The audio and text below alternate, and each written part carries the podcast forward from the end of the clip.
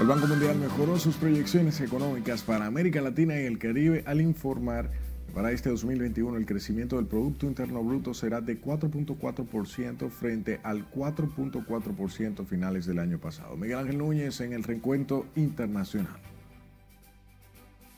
Iniciamos con el Banco Mundial, organismo que evaluó su previsión económica para la región latinoamericana y caribeña para el 2021 con un crecimiento proyectado de 4,4%, ante el 4% estimado a fines de año pasado, informó este lunes el organismo multilateral. El Banco Mundial había previsto que producto del COVID, la economía se había contraído en América Latina y el Caribe, con excepción de Venezuela que creció 6,7% en el 2020. Seguimos con el petróleo porque el solo anuncio de que más de 400 barcos encallados en el canal de Suez ya siguieron su ruta ha motivado una rebaja del 5% del crudo en el mercado mundial, en especial el que viene de Medio Oriente que debe cruzar por este canal, bajó 5%. Este lunes al amanecer, el barco de 400 metros de largo y más de 220 mil toneladas había comenzado a moverse después de la liberación de su popa inmovilizada en la orilla occidental del canal. En otra información, los cientos de miles de ciudadanos cuyas muertes por COVID-19 pudieron haberse evitado son de la responsabilidad nacional y política, pero la polarización de Estados Unidos, que exacerbó la pandemia, amenaza con privarlos de lo que les corresponde. Esta fue la inquietante admisión de Deborah Berg, coordinadora de respuesta al coronavirus de la Casa Blanca durante el gobierno de Donald Trump, experta en salud internacional, al definir como gestión negligente de la pandemia por parte del expresidente Trump y su voluntad de poner objetivos económicos y políticos por encima de la ciencia y del bienestar público. Continuamos en Ciudad México porque Victoria Esperanza Salazar, una salvadoreña de 36 años, fue asesinada por policías durante una brutal detención de manera similar a como ocurrió el año pasado con el estadounidense George Floyd, en un caso que desató indignación mundial. El crimen ocurrió el sábado en la tarde en la ciudad de Tulum, Quintana Roo, cuando cuatro policías detuvieron violentamente a Salazar en la calle sin que hasta ahora se haya conocido los motivos. Seguimos con el Vaticano que indicó este lunes que ordenará a dos obispos polacos acusados de encubrir abusos sexuales a pagar un fondo de víctimas y se les prohibirá además celebrar misas en público. La Embajada de la Santa Sede en Polonia también dijo que Edward Janiak, ex obispo de Cáliz, y Slobod Lesev Gloth, ex obispo de Dansk, tendrán que abandonar sus antiguas diócesis. Seguimos porque el multimillonario Per Kellner, considerado el hombre más rico de la República Checa, ha muerto en un accidente de helicóptero en Alaska, informó hoy la emisora pública Radio Sunal. Según la emisora, el accidente ocurrió cerca del glaciar Nick, a unos 80 kilómetros al este de Anchorage, donde el empresario practicaba helio ski. En el helicóptero siniestrado iban cinco personas con una fortuna estimada en casi 10 mil millones de euros, Kellner, de 56 años, encabezaba desde hacía años el ranking de los checos más pudientes.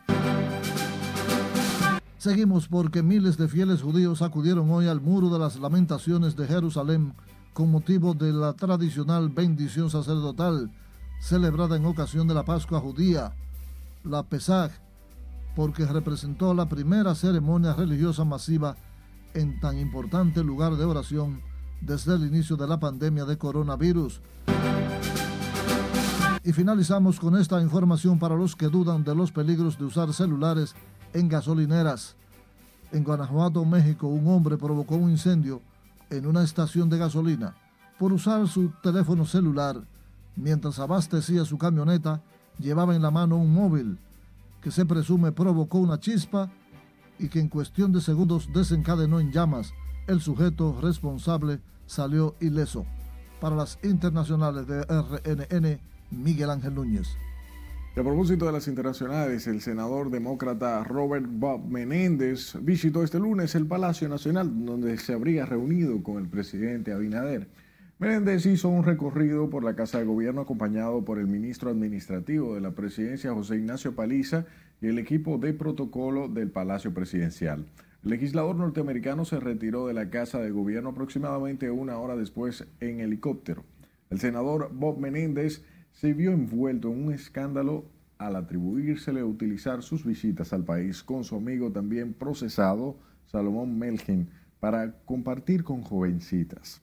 Un gran jurado federal determinó que el político utilizó su oficina senatorial para encaminar proyectos a cambio de donaciones y favores, de motivar declaraciones falsas bajo juramento de trabajadoras sexuales menores de edad que había contratado en la República Dominicana y de defraudar al sistema de salud de los Estados Unidos. De su lado, grupos sociales en solidaridad con Haití protestaron este lunes frente a las oficinas de las Organizaciones Unidas en el país para denunciar prácticas dictatoriales en la gestión del presidente Jovenel Moïse. También denunciaron la intromisión de organismos externos en los asuntos que solo conciernen a los haitianos. De que el actual presidente eh, ha violado, porque debió terminar su mandato el 7 de febrero pasado, y con el consentimiento de ellos lo ha prolongado. Y más aún, porque pretende modificar la constitución de Haití mediante un referéndum. Los grupos que desde República Dominicana apoyan la oposición haitiana contra el presidente Moïse entregaron un documento en la sede de la ONU en el país para exigir la renuncia de dicho presidente. Haití atraviesa una crisis o más bien una situación que ha agravado la inestabilidad reinante y los problemas socioeconómicos que mantienen a la vecina nación como la más pobre del hemisferio. Y mientras la Iglesia Católica llama al recogimiento al iniciarse la Semana Santa, el Colegio Dominicano, del Colegio Médico de, de los Dominicanos, reiteró su advertencia sobre un posible rebrote de la COVID si no enfrentan las aglomeraciones en las playas y balnearios del país. Sileis Aquino nos cuenta. Fortalecernos como familia. El prelado católico pide a los dominicanos aprovechar estos días para reflexionar. Pues creo que hemos de mantener una actitud de respeto por las demás personas. Y todo esto ajustémonos al protocolo que se nos ha indicado con relación a la disciplina en el tiempo. El país ha vivido con una permanente pandemia con los accidentes de tránsitos que se incrementan con el asueto de Semana Santa. Ahora se agrega el COVID. Nuestro temor es que vuelva un rebrote de la enfermedad. Una situación que preocupa a los médicos con emergencias que se desbordan por las víctimas de los accidentes que temen se disparen los casos del coronavirus. Es nuestra preocupación. Usted verá la gente que se va a ir masivamente para las playas Además, la gente tiene deseo de salir. La gente, eh, eso es cierto, está cansada de estar encerrada. Y es nuestra preocupación. El presidente del gremio médico, doctor Waldo Ariel Suero, pidió a la población no descuidarse al reiterar su llamado a las autoridades sanitarias para que hagan cumplir las restricciones para evitar más contagios. Sila Disaquino, RNN. Ante las limitaciones y restricciones por la COVID-19, muchos dominicanos se quedarán en sus hogares durante el asueto religioso de Semana Santa, mientras comerciantes se quejan porque las ventas no han estado a la altura de las expectativas que tenían para esta fecha. María Ramírez completa la información. diría que tenemos que cuidarnos bastante. Ante la gran movilización de dominicanos que tradicionalmente se registra para esta fecha, muchos capitaleños han decidido quedarse en sus hogares aseguran que este es un tiempo para volver a los orígenes de la festividad religiosa, reflexionar y agradecer por la vida. Particularmente, nunca dejo de ir a la iglesia, de llevar mis cosas, tener, mantener siempre mi fe, porque eso es algo, eso es una decisión propia de cada uno. Estar en el hogar, guardando estos días, que es para recordar a nuestro Señor cuando dio su vida por cada uno de nosotros Y aunque otros buscarán la manera de darse una escapadita, hay quienes aprovecharán la fecha para tratar de imprimir dinamismo a sus pequeños comercios. Nos salimos fin de Semana Santo. Ahora antes, de lunes a miércoles o jueves, siempre acostumbrábamos ir a la playa o al río cerca. Como las personas están laborando, no hay casi gente. En casa, tengo aquel negocito de pescado allá y me voy a quedar atendiendo, como esta es la semana de vender pescado, voy a quedar en eso. Los comerciantes se quejan de que las ventas de artículos de temporada han estado muy lentas, un reflejo de la crisis originada por la pandemia. Lo que solo vendemos artículos para el confort, para la comunidad del hogar, definitivamente los clientes desaparecieron de nuestros establecimientos. Las autoridades han dispuesto una serie de medidas con las que buscan reducir las aglomeraciones en los lugares de recreación. Para ello han lanzado un operativo con más de 39 mil policías y militares que garantizarán el distanciamiento. Margaret Ramírez, RNN. Hablemos de las terminales de autobuses del Gran Santo Domingo, donde se registra poca afluencia de pasajeros que se desplazan hacia el interior del país a pesar del inicio de la Semana Santa. Y como nos dice Laura Mar, choferes de esta parada tienen las expectativas de que a partir del miércoles se dinamice el flujo de vacacionistas hacia las provincias. Yo pienso que el miércoles ya comienza la gente a ir desplazándose.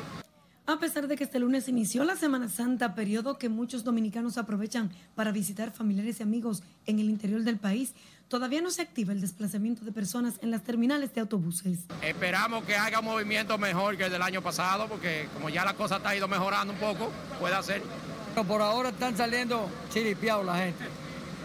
No sabemos de mañana para adelante. Ok, pero ahora está normal, ¿verdad? está normal ahora. Sin embargo, algunos no han perdido el tiempo y desde ya se van para reunirse con sus familiares en el interior.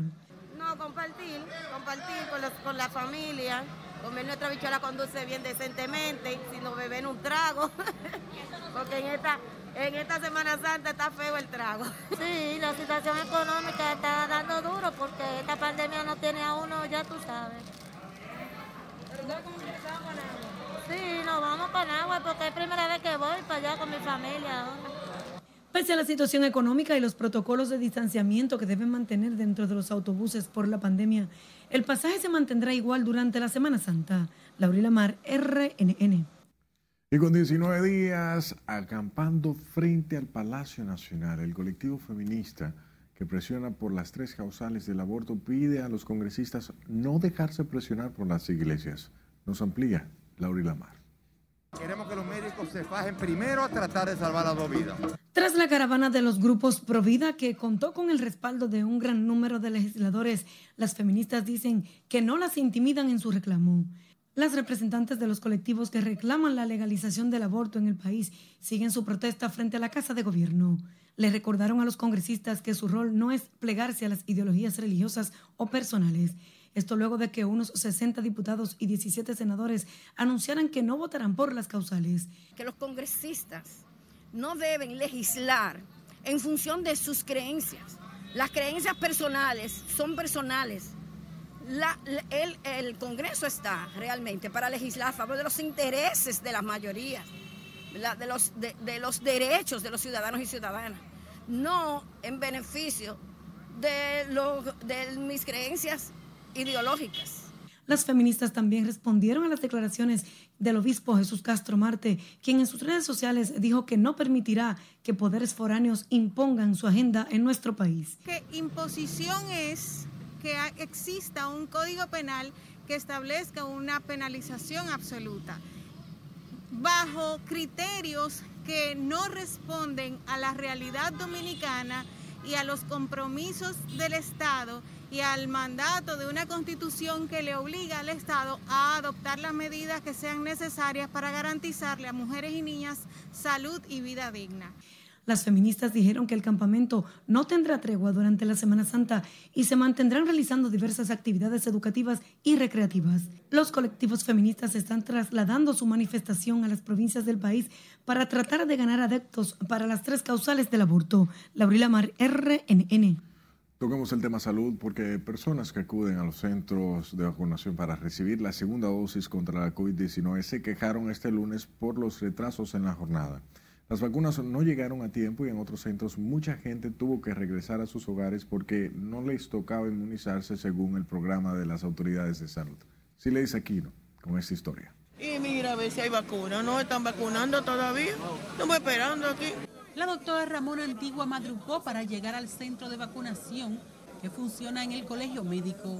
Su queja es la misma de otras personas por la tardanza. Muy mal, mira cuántas vemos aquí, mira esto está lleno, mira, lleno, lleno, lleno, lleno.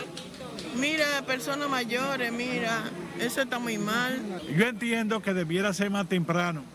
Yo entiendo que debieran estar aquí a las 7 de la mañana, porque aquí hay personas de las 6 de la mañana esperando que lleguen los vacunadores para uno poderse vacunar.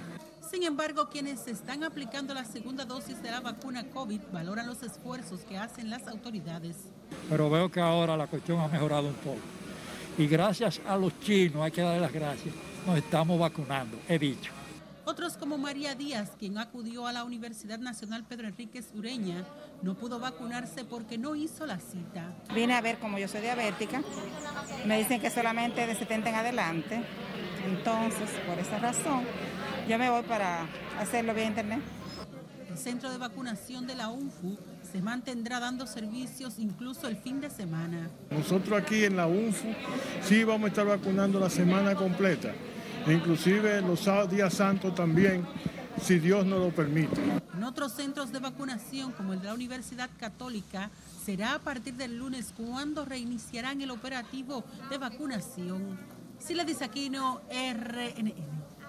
En tanto que los pacientes renales han sido la población más impactada por el coronavirus, cobrando la vida de muchas personas que se han contagiado por la enfermedad. En los reportes de salud pública se da cuenta de que personas con enfermedades de riñón y del corazón son las principales víctimas de la pandemia en el país. Ha afectado de manera eh, lacerante a los pacientes renales, lógicamente porque somos pacientes con la defensa baja, somos pacientes inmunosuprimidos. De manera que realmente han fallecido un gran número de pacientes. Un número de pacientes, pero lamentablemente nosotros no contamos con datos estadísticos. Las estadísticas mundiales establecen que el 10% de la población tiene alguna condición renal. La Asociación de Pacientes Renales Sendero de Vida lanzó hoy una campaña de prevención de la insuficiencia renal crónica en la que participan la DIDA, SENASA y el Servicio Nacional de Salud.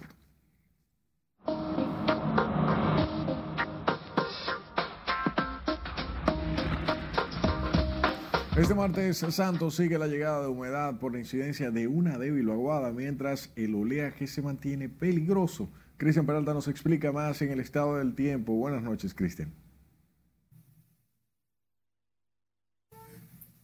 Gracias, muy buenas noches. Las condiciones del tiempo para este martes, bueno, martes santo, destacar que no tendrán cambios significativos respecto a lo que ha ocurrido este lunes, pero sabemos que el viento del nordeste sigue incidiendo y genera algunas lluvias que, bueno, para horas de la tarde es que mayormente se han estado presentando y hacia el interior del país, en el caso de Santo Domingo, entonces, eh, se presentan de manera rápida eh, muy motivado precisamente por la humedad que induce el viento, también hay una vaguada que sigue incidiendo y se mantiene así incluso para el miércoles. Vamos a ver entonces el modelo de lluvias para las próximas horas y fíjense ustedes ahí cómo la incidencia de esa vaguada en combinación con el viento mayormente desde el este y nordeste, entonces se estará aportando esa humedad para que se generen esas lluvias mayormente en horas de la tarde. También es importante que recordemos o que sepamos que para el próximo fin de semana las lluvias también estarán presentes. Atención, porque habrá un sistema frontal cuya vaguada también estará incidiendo, estará induciendo humedad. Así que se esperan esas precipitaciones y todo esto va a quedar como escenario para que entonces la semana posterior se generen lluvias de importancia debido a otro evento que vamos a tener. Así que la segunda semana de abril está planteando un escenario de precipitaciones y qué bueno porque como sabemos las estamos necesitando. Vamos a terminar hablando acerca del oleaje. En esta semana muchas personas se trasladan al exterior para eh, eh, viajar y también estar con sus familiares, pero aprovechen la ocasión para visitar las playas. Atención, porque hay una alerta para eh, las personas que residen en la costa atlántica y también hacia la zona de Pedernales, porque el oleaje está alterado, rondando los siete pies de altura, mayormente hacia esos puntos, y puede empeorar debido a que se va a acercar ese sistema frontal muy debilitado y entonces el viento mantendrá su incidencia generando estas resacas. Así que tenga usted mucho cuidado, por supuesto que en las próximas emisiones en Noticias RNN le estaremos informando sobre cómo evolucionan las condiciones del tiempo y también en el mar. Usted continúa ahí porque todavía les tenemos mucho más. Al poder no se va a disfrutar de las mieles del poder. No mueva su canal porque en un instante el reproche de la doctora Ortiz Bosch a la gobernadora de Montecristi. Y si yo estoy inventando, porque pague mi, mi, consecuencia. Y otro hombre que se despoja de su ropa para protestar frente a la Procuraduría General de la República. Los detalles tras la pausa por RNN Emisión Estelar.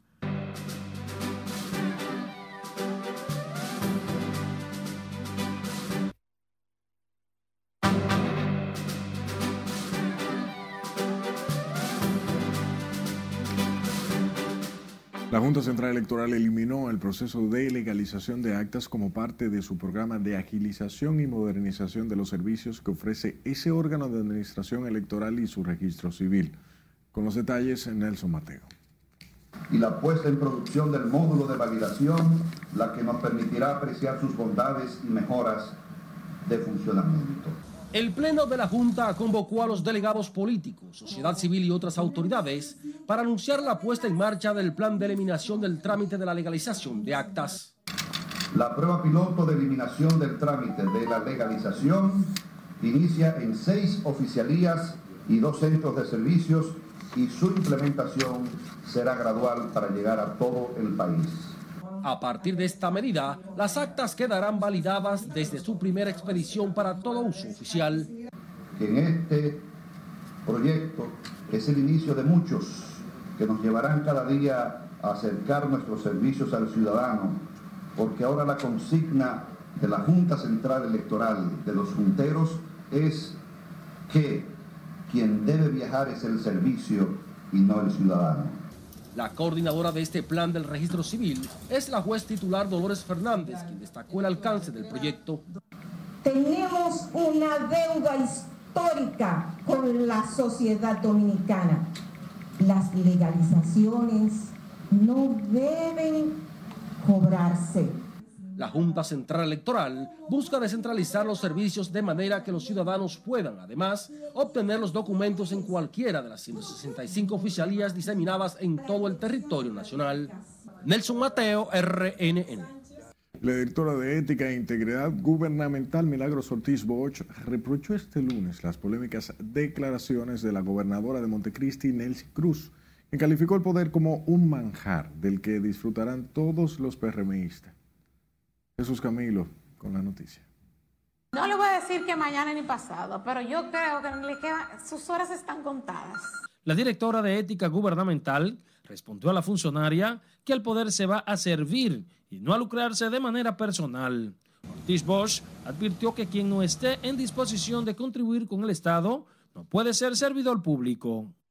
Me veo en la obligación de transmitir este mensaje a la provincia de Montecristi al poder no se va a disfrutar de las mieles del poder.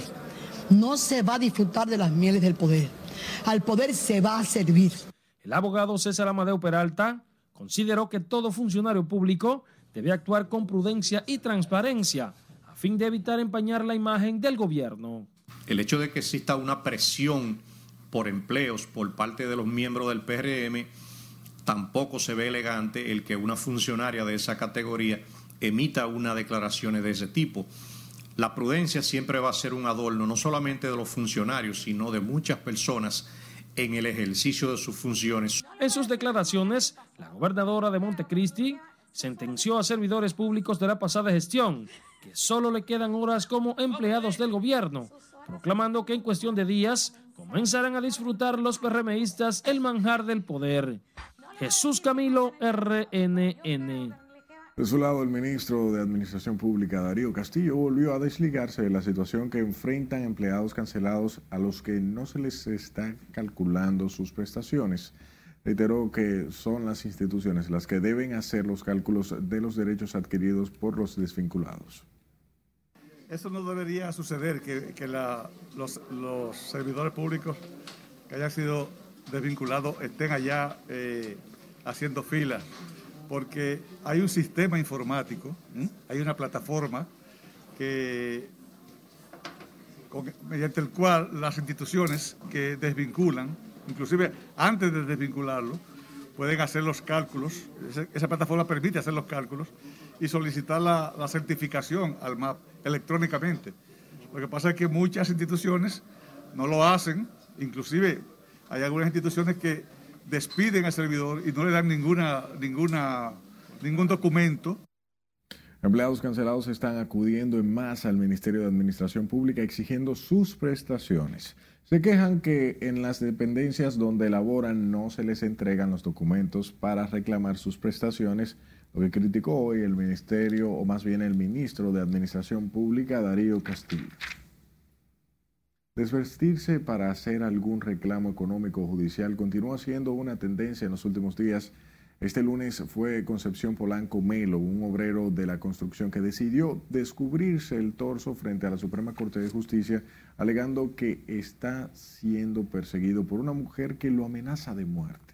Ve el Ángel Núñez con la historia. Y si yo estoy inventando, porque pague mi, consecuencia, que los culpables vayan para la cárcel. A 18 mil pesos. Por el cuello, tórax y abdomen de este hombre chorrea abundante sangre. Luce desorientado y enfermo, pero atribuye su condición a que está siendo sometido a una persecución que lo ha llevado a intentar contra su vida. Entonces yo he tenido que, ya esta no es la primera vez, yo me eché un galón de gasolina para quemarme, si no es por una mala actuación de la policía, ese, quedó, ese día quedó hecho un chicharrón, porque esto yo hasta con mi vida que tenga que resolverlo, yo tengo que resolverlo. A mí hay que resolverme esto, aunque sea con mi propia vida que tenga que disponer de ella. Concepción decidió despojarse de su camisa frente a la Suprema para llamar la atención de la justicia, reclamo que su familia no comparte. Lamentablemente, eh, mi propia familia casi toda, como piensan que yo estoy loco, tú ves, no tengo esa gran, ese gran acercamiento, no, La mujer que según este hombre se ha ensañado contra él, reside en Estados Unidos y es pariente cercana de su familia. Yo tengo ya varios años teniendo que andar corriendo porque una señora se le ha propuesto matarme.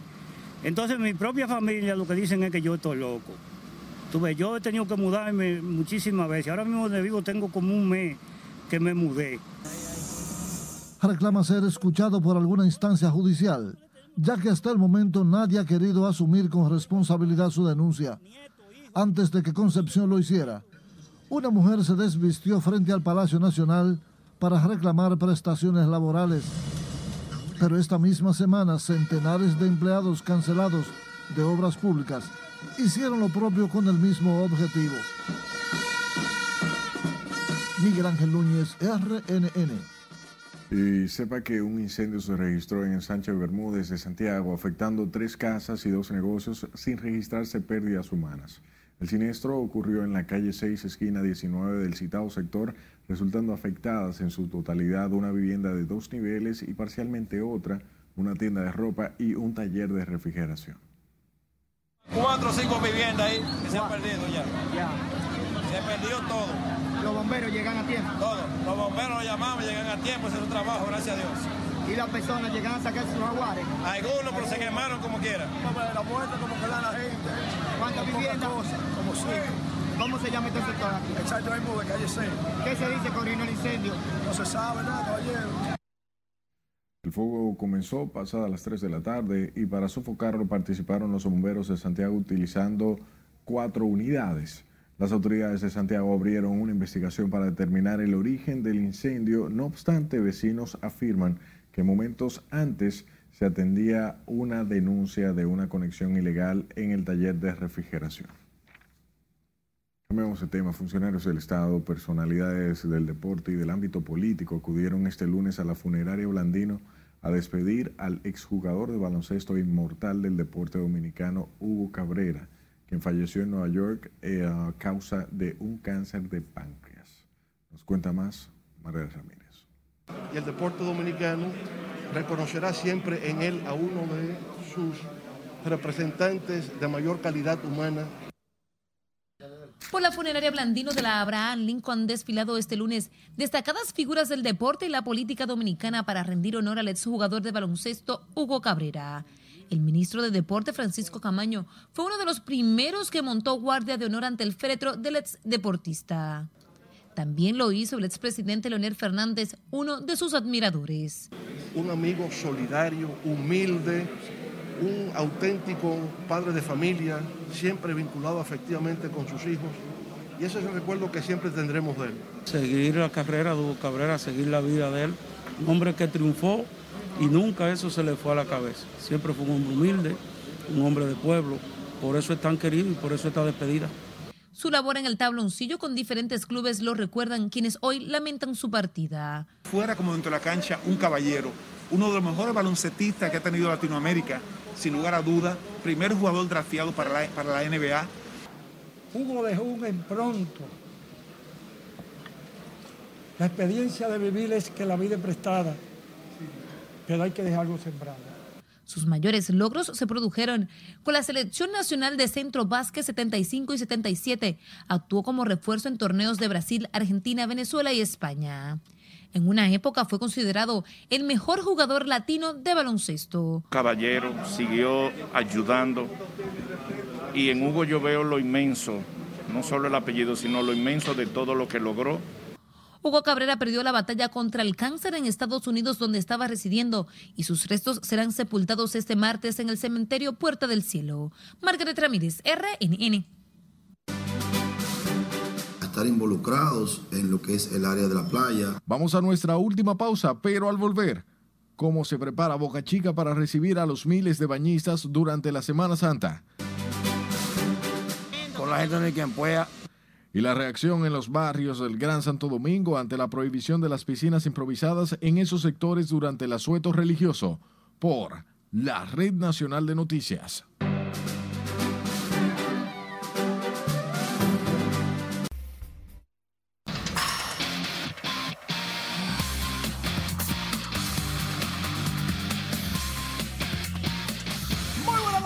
Iniciamos la entrega deportiva en los campos de entrenamiento. Se están acabando porque este jueves primero de abril comienza la de verdad. Pero mientras tanto, William Dami con el tazo grande, largo, inmenso entre el left center field, la bola.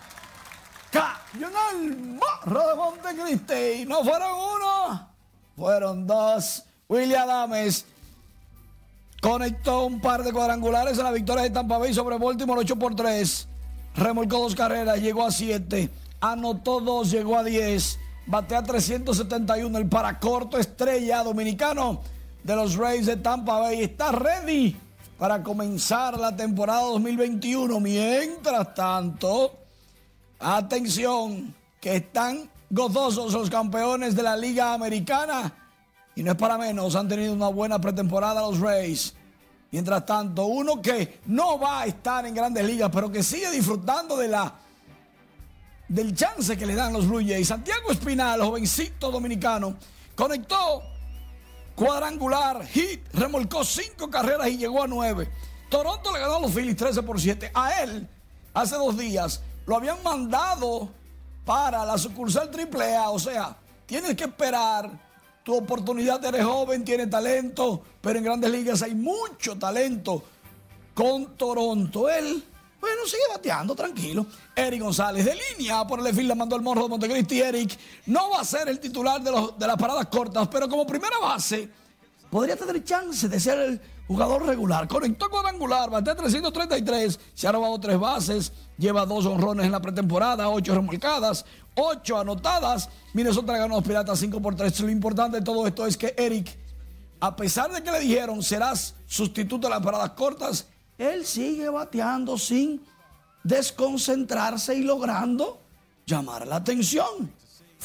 línea que la sacó el escogidista. Mientras tanto, los metros de Nueva York aparentemente le han ofertado a Francisco Paco Lindor un contratito de 10 años y 325 millones de dólares.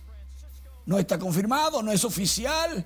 Paco podría querer un poquito más, pero yo entiendo que es suficiente para que él diga que sí. Y es que el jugador dijo que antes del primero de abril, cuando inicie la temporada, a él hay que hacerle una oferta para quedarse con los metros. Si no, entonces estaría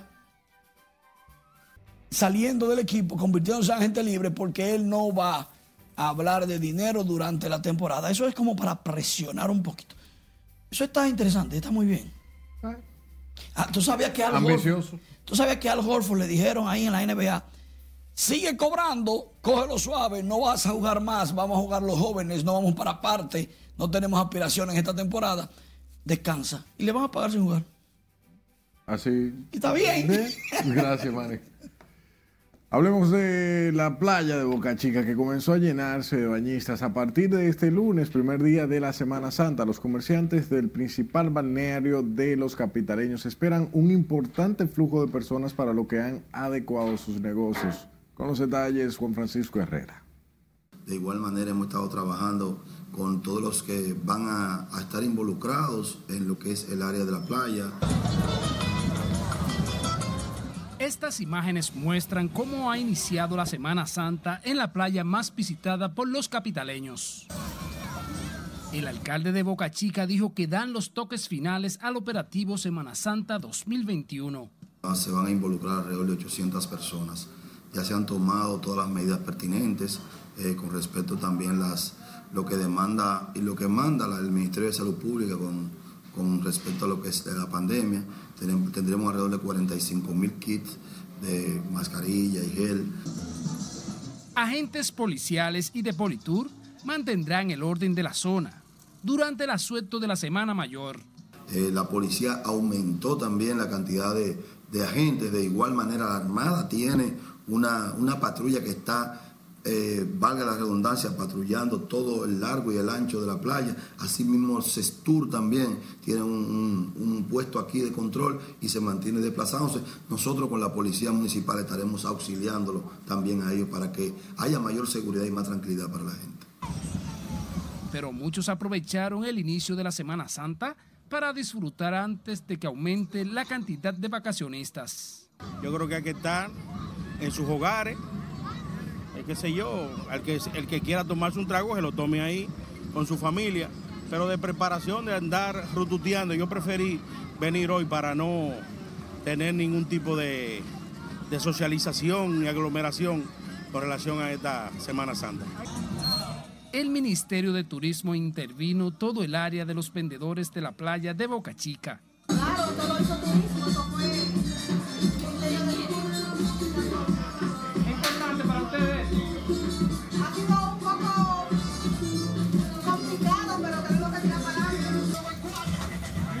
Comerciantes están optimistas de lograr buenas ventas pese a las medidas de distanciamiento.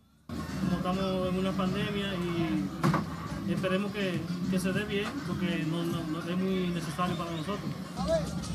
Este miércoles se lanzará el operativo Semana Santa Boca Chica, tomando en cuenta las observaciones de las autoridades sanitarias. Juan Francisco Herrera, RNN.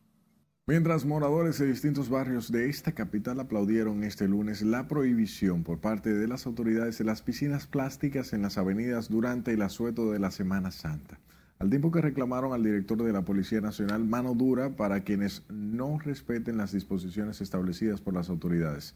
Nuestra compañera Ana Luisa Peguero hizo un recorrido por algunos sectores y nos preparó este reporte. Con la gente no hay quien pueda, no es con la gente no hay quien pueda.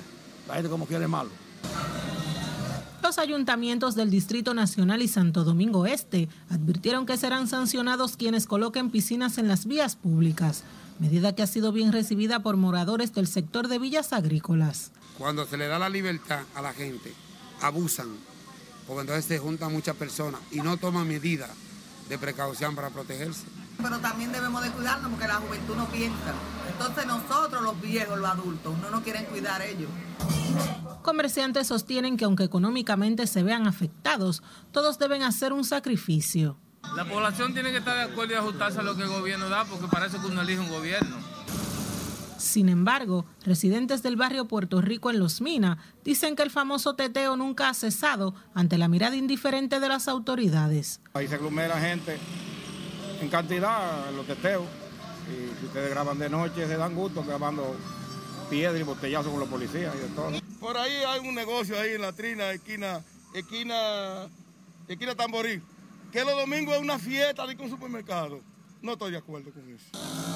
Otros consideran que las autoridades deben ser más enérgicas para garantizar el distanciamiento. Ana Luisa Peguero, RNN.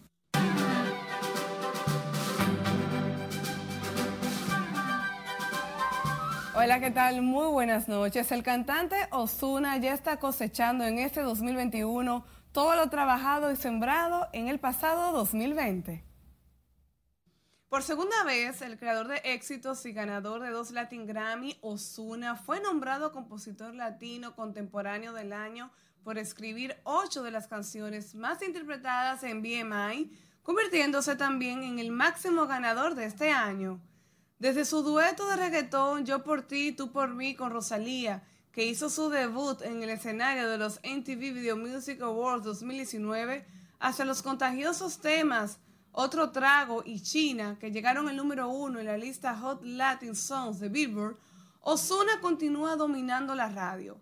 Adicto, una colaboración con Taini y Anuel AA, le valió al prolífico compositor su vigésimo primer sencillo entre los 10 primeros en la lista Hot Latin Songs, según Billboard.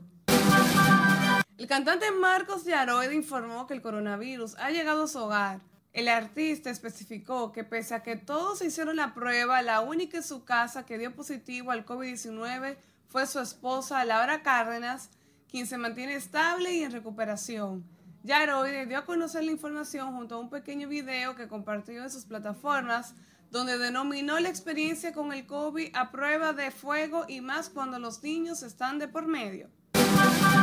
El presidente de la República, Luis Abinader, dio a conocer este domingo la construcción de un estudio de cine en la provincia de Puerto Plata que estaría bajo la dirección del actor estadounidense Vin Diesel. Abinader compartió estas informaciones a través de las redes sociales, donde también detalló que ese estudio se asociaría con la empresa One Race Films, fundada por Diesel en el 1995 y productora de varias cintas cinematográficas del actor. Igualmente, el mandatario aseguró que el referido proyecto impactará de forma positiva al país, ya que generará empleos en la zona, promoverá el turismo y beneficiará al cine dominicano. Conquistando primero las calles de su patria, Eduardo Vázquez llega a la esquina más comercial de Toronto, Canadá. Se trata de Dundas Square, un espacio equivalente al Times Square de New York.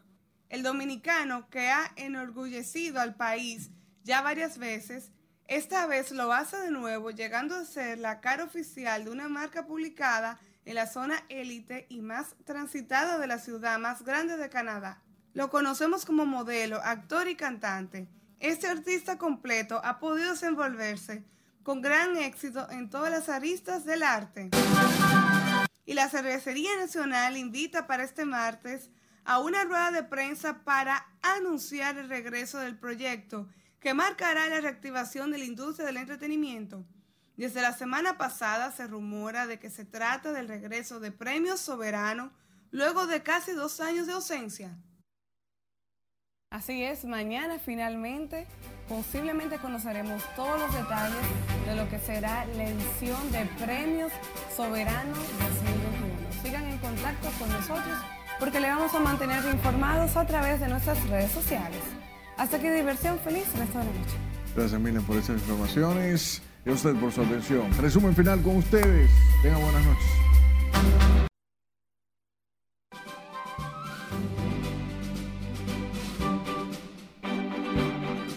El presidente Luis Abinader comienza el retiro de generales en las Fuerzas Armadas. Asciende a cinco mayores generales, incluyendo al jefe de su escolta y al director de drogas.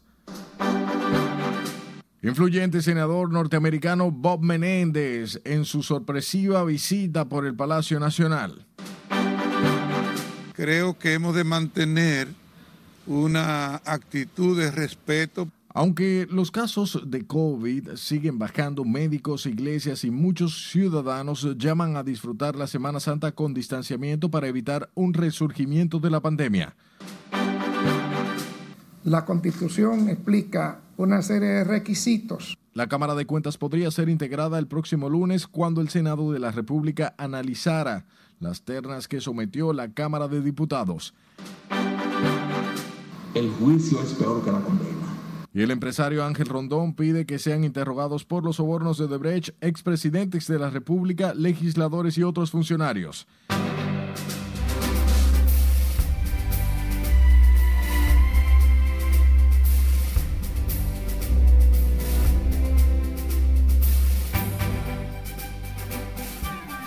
Es un grato placer recibirles en esta sumisión estelar. De inmediato comenzamos hablamos de los ascensos y retiros de generales de las Fuerzas Armadas dispuestos por el presidente Luis Abinader.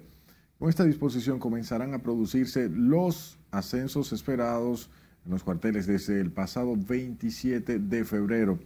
Nuestra compañera Ana Luisa Peguero está en directo desde el Palacio Nacional y nos da los detalles. Adelante, buenas noches. Gracias, buenas noches. Los ascensos incluyen la promoción de cinco generales al grado de mayor general, entre los que se encuentra el jefe del cuerpo de militares del presidente Abinader. Se trata del general Celín Rubio Terrero, ascendido a mayor general, un rango que siempre ha llevado el jefe de la escolta presidencial. Otros nuevos mayores generales son Carlos Antonio Fernández Onofre, del Ejército, Carlos Román Febrillet Rodríguez, de la Fuerza Aérea y actual director del CESAT, y el contraalmirante José Manuel Cabrera Ulloa, director nacional del control de drogas. A generales fueron ascendidos los coroneles Julio César Hernández Olivero, Fran Mauricio Cabrera Risset, Jorge Iván Camilo Castillo, todos del ejército, así como Alberto Montaz Castillo de la Fuerza Aérea y Pedro José Lalán Peguero de la Armada Dominicana. Fueron retirados también cinco generales. Daniel Martínez Lorenzo fue ascendido a mayor general del ejército y colocado en retiro por antigüedad. Lo mismo Zenón Padilla Alcántara, ex jefe de la Guardia Presidencial de Leonel Fernández, quien fue promovido a mayor general retirado. Otros retiros son el del general Pablo Gregorio Caballo Félix del Ejército, también la general a médico Mayra Duval Santalices y el contraalmirante Luis Jerónimo Castrón Hermón. El general Osvaldo Cepeda y Cepeda fue ascendido a mayor general de la Fuerza Aérea y puesto en retiro. Por muchos años fue la voz oficial de las Fuerzas Armadas y un ícono narrador de las ceremonias militares en el país trascendió que en las próximas horas pudieran producirse más retiros, principalmente en la Policía Nacional, institución que cuenta con un exceso de generales. Es todo lo que tengo yo. Retorno contigo al estudio. Gracias, Ana Luisa, por esas informaciones. Mientras el ministro de Defensa, Teniente General Carlos Luciano Díaz Morfa, aseguró que todo está listo para el acompañamiento que darán al Gabinete de Salud y Turismo para hacer cumplir las medidas restrictivas durante el asueto de Semana Santa y así evitar aglomeraciones. El oficial aseguró que el operativo, que involucra a más de 12.000 guardias y 25.000 policías, hará el mayor énfasis el viernes, sábado y domingo, fecha en la que se registra el mayor movimiento de personas. Ahora estamos enfocados a todo el apoyo que le estamos dando tanto al gabinete de salud como al gabinete de turismo. ¿Cómo va ese plan? ¿Se lanzó hace unos días? ¿Cómo van? ¿Cuáles son los resultados que han tenido? Bueno, eh, la fase de más empeño nuestro serán los días viernes, sábado y domingo santo. En otro orden, el ministro de Defensa Carlos Luciano Díaz Morfa aseguró que la eh, frontera se mantiene tranquila y resguardada por más de 10.000 efectivos de las Fuerzas Armadas bajo el comando del ejército. Cambiamos de tema y hablamos del empresario Ángel Rondón, quien planteó hoy que, de ser ciertas las acusaciones del Ministerio Público por los sobornos de Odebrecht, en el banquillo deberían estar expresidentes de la República, ministros de Hacienda y consultores jurídicos del Poder Ejecutivo. Durante la audiencia de hoy en el primer tribunal colegiado del Distrito Nacional, negó haber distribuido los 92 millones de dólares pagados a exfuncionarios y exlegisladores. José Tomás Paulino, con la historia. El juicio es peor que la condena. Y yo me declaro inocente ante ustedes. Ángel Rondón enfrentó acremente al Ministerio Público que lo señala como el distribuidor de los sobornos pagados por la constructora brasileña en República Dominicana.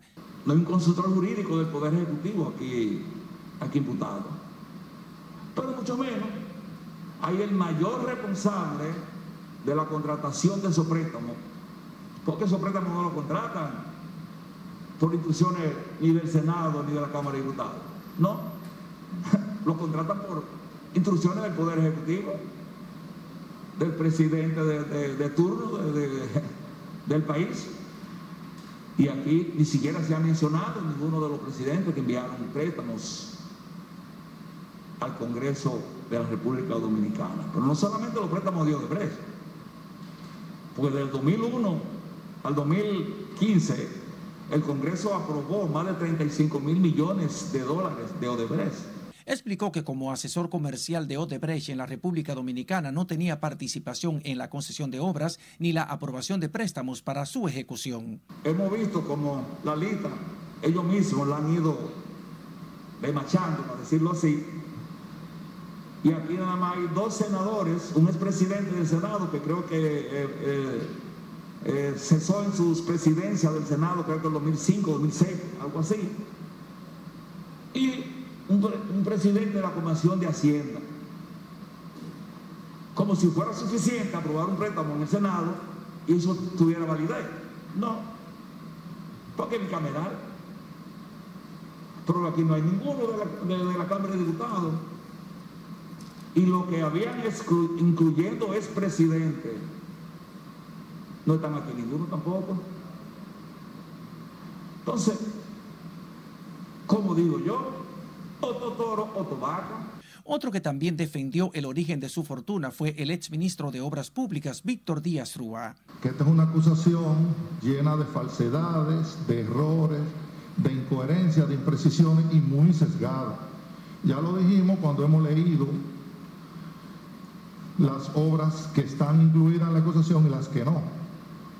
Que yo no entiendo por qué, si ellos mismos están leyendo la acusación y ven que Moya firmó, ¿por qué no retiran el tema de que yo saqué a Moya?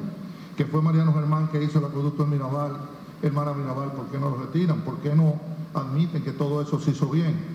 Hoy el primer tribunal colegiado continuó la lectura de las pruebas documentales, incluyendo la central termoeléctrica Punta Catalina, la autopista del Coral, la carretera Cibao Sur, parte del entramado de sobornos, según el órgano acusador. Los acusados de este proceso participaron en este entramado de corrupción que se construyó eh, a través del Departamento de Operaciones Estructuradas de la constructora Norberto de Brest, donde esta empresa confesó en Estados Unidos, en Brasil y aquí en República Dominicana que entregó sobornos y dijo las empresas de manera directa en el acuerdo y con los testigos acá.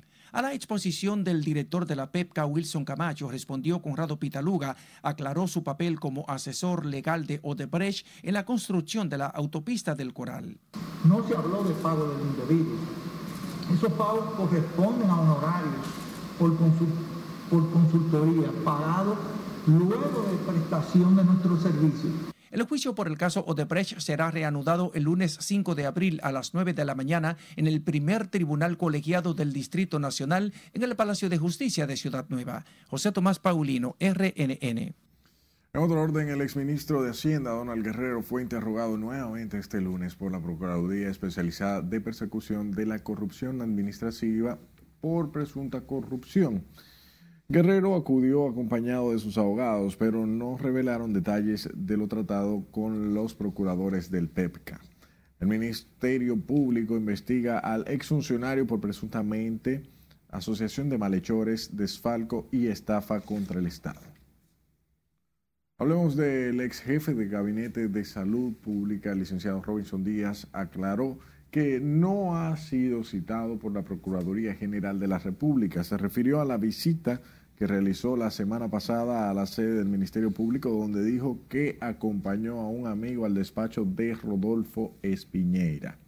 El exdiputado de Santiago dijo que en ningún momento ha sido citado por las autoridades judiciales y entiende que no hay motivos para ello, Robinson Díaz renunció días antes de que fuera destituido el doctor Plutarco Arias como ministro de Salud Pública para emprender otros proyectos en el marco de su carrera política. El próximo lunes comenzarán a ser evaluados ahora por el Senado los 15 integrantes de las ternas enviadas por la Cámara de Diputados para integrar el Pleno de la Cámara de Cuentas. Jesús Camilo amplía esta historia y está en directo desde la sede del Congreso Nacional. Buenas noches. Gracias, así es, de acuerdo a lo programado, el nuevo Pleno de la Cámara de Cuentas podría ser escogido en la segunda semana del próximo mes de abril. La Constitución explica una serie de requisitos para ser miembro de la Cámara de Cuentas.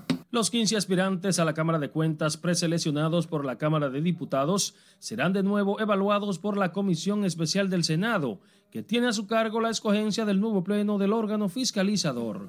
El senador Antonio Taveras Guzmán, quien preside la comisión, explicó que partiendo del reglamento interno para esta selección, evalúan cada uno de los perfiles presentados a fin de escoger una Cámara de Cuentas que sea un modelo de gestión, honestidad y transparencia una Cámara de Cuentas que vaya en consonancia en lo que este pueblo está demandando a los políticos y a los administradores de las cosas públicas. La Comisión de Senadores precisó además que las nuevas evaluaciones, más que generar desconfianza, constituyen una muestra de transparencia con la que se lleva a cabo el proceso. Para que el país tenga una Cámara de Cuentas como está esperanzado, ya que hemos visto en los últimos años los grandes problemas que se han presentado, los grandes ruidos, para que tengamos un antes de cuenta. Según el plazo establecido, de los 15 aspirantes a la Cámara de Cuentas, serán electos los cinco integrantes que conformarán su pleno. Las actuales autoridades son investigadas por presunta obstrucción a la justicia y de alegadamente maquillar auditorías, acusación del Ministerio Público que rechazan los actuales miembros de la Cámara de Cuentas. Diversos sectores de la sociedad propugnan por la escogencia de un órgano que actúe apegado a las normas y a la transparencia. Ahora yo paso contigo al set de noticias. Gracias Camilo por estas informaciones. Una nota lamentable. Una niña de 13 años fue violada sexualmente por un hombre que, según los padres de la menor, ha cometido los mismos abusos también con una primita. Con los detalles, Nelson Mateo. La niña fue seducida y abusada brutalmente por un hombre en la zona norte de la capital. Y para lograr su fechoría, el abusador utilizó a su propia prima, según el relato de la víctima. Eh, que me soltara, que yo soy una niña. ¿Y él qué te decía? Mm, mm, no, él me tiraba en la cama, me decía de que te voy a lo mismo que te prima. De acuerdo a los padres y los certificados del legista, la menor presentó desgarramiento severo y sangrado continuo, lo que obligó a que los médicos tuvieran que practicarle un vaciado de emergencia. Es justicia que yo quiero, es justicia que me lo manden directamente para la victoria. Eso es lo que yo quiero, que me, me jodió la salud de, de mi hija. Aunque los galenos salvaron su vida, la operación de urgencia le dejó estéril y con serias dificultades hasta para caminar. Cuando nosotros llegamos del trabajo, las hallamos a ella tirada y yo la llamé y ayer lo traté sucia. Entonces yo vi los cuartos sucios de, sangre. El, marido mío fue y halló una, vaina de cocorrón de, sangre ahí. Ella no podía pararse. De acuerdo a lo explicado por los padres, la responsable de haber sacado de la casa a la menor fue su prima de 15 años, novia del joven de 21, casado y padre de una niña de 3 años. Un juez de atención permanente impuso tres meses de prisión preventiva a quien, a pesar de su juventud, se potencializa como un violador en serie.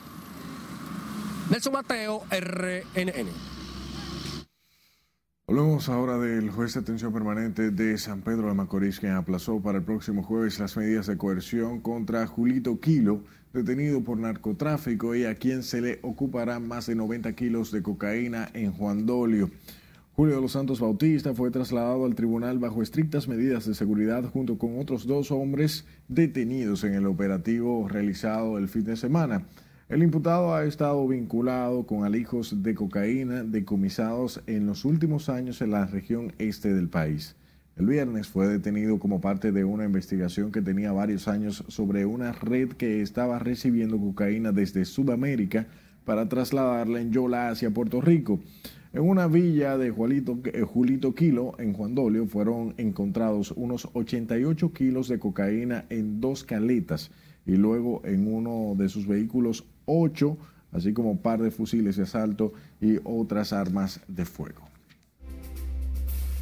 En tiempo real puedes seguir nuestras emisiones. Vaya ahora mismo a rnn.com.de, al igual que nuestras redes sociales. Si tiene que salir, arroba noticias rnn y ahí puede vernos las denuncias al 849-268-5705. Estamos en podcast. Escuche nuestras emisiones en RNN Podcast, en Spotify, Apple Podcast, Google Podcast y plataformas similares.